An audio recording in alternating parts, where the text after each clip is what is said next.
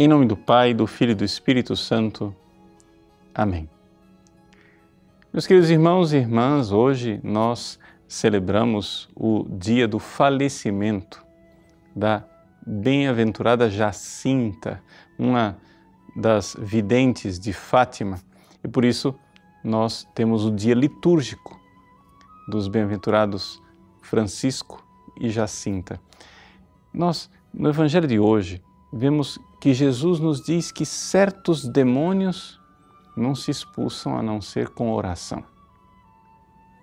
Se você for olhar no Evangelho de São Mateus, o texto paralelo, está escrito lá no capítulo 17, versículo 20, que certos demônios não se expulsam a não ser com jejum e oração.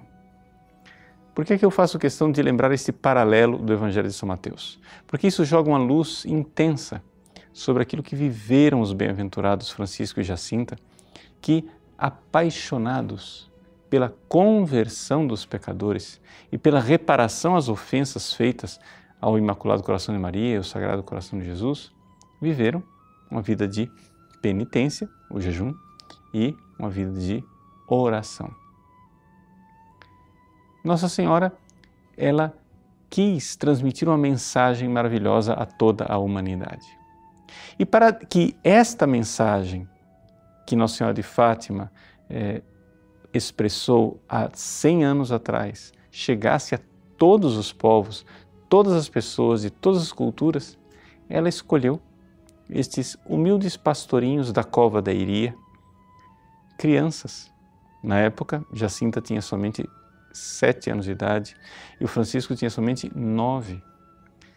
Crianças que podiam sim receber uma mensagem, transmiti-la e nos ensinar que não importa se somos pequeninos, nós podemos, com nosso sacrifício e com a nossa oração, salvar muitas almas e fazer um bem imenso a toda a humanidade. A mensagem de Nossa Senhora de Fátima é esta mensagem de que nós podemos agradar a Deus e salvar as almas. E podemos fazer isto com a nossa entrega pessoal. Ela mesma disse ao aparecer às três crianças: Quereis oferecer-vos a Deus? Pois bem, as crianças aceitaram esse convite e se ofereceram a Deus, mas não se ofereceram a Deus a partir de uma vontade própria, uma espécie de força humana. Não. A fragilidade daquelas crianças nos mostra que o que agiu nelas foi a graça de Deus. O que é que levou a pequena Jacinta, com sete anos de idade, que ainda não tinha feito a primeira comunhão, a se entregar a Deus na penitência, entregando a sua comida o seu pequeno almoço, o fardelzinho que ela levava para almoçar, entregar as ovelhas, passar fome, passar sede pela salvação dos pecadores. E aí, quando Nossa Senhora, depois que Francisco já tinha falecido, apareceu a Jacinta, Nossa Senhora faz uma proposta a ela. Jacinta, você pode já vir para o céu comigo, você está pronta. Mas eu tenho uma proposta. Que você fique ainda mais nesse mundo. Você vai para Lisboa, lá você vai sofrer no hospital sozinha, longe de seus pais, e com isso você vai poder salvar mais almas.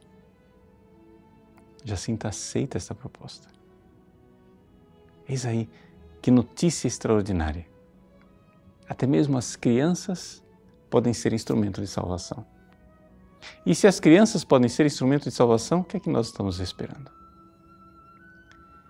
No Missal de Portugal, que o PDF inclusive está à disposição na internet, no Missal de Portugal, no dia de hoje, nós temos lá as orações próprias da memória destes bem-aventurados, que lá em Portugal é de fato memória.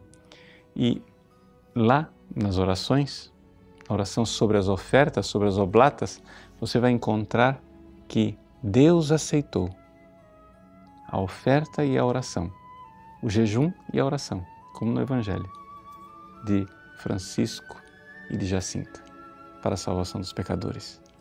Ofereçamos também nós, jejum e oração, pela salvação de todos. Deus abençoe você. Em nome do Pai, e do Filho, e do Espírito Santo. Amém.